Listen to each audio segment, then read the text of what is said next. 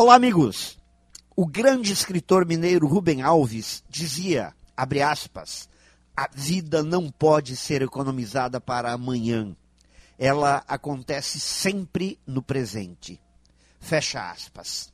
Um pensamento simples, óbvio e extremamente provocativo. Sabemos que o medo do futuro e as angústias com relação ao passado nos roubam a vida no agora. Para viver o presente é preciso foco, concentração no momento.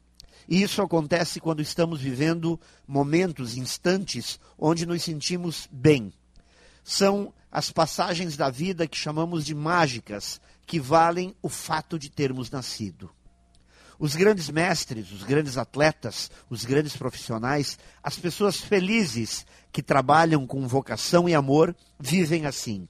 Depositam tudo no instante presente e se destacam no que fazem. Usam o gatilho mental do eu estou aqui. Simples assim. Sempre que se pegam viajando para o passado ou futuro, voltam a fincar os pés no presente com a frase eu estou aqui.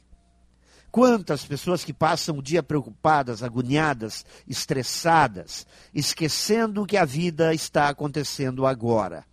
E que, uma vez que este instante se for, não voltaremos a vivê-lo nunca mais.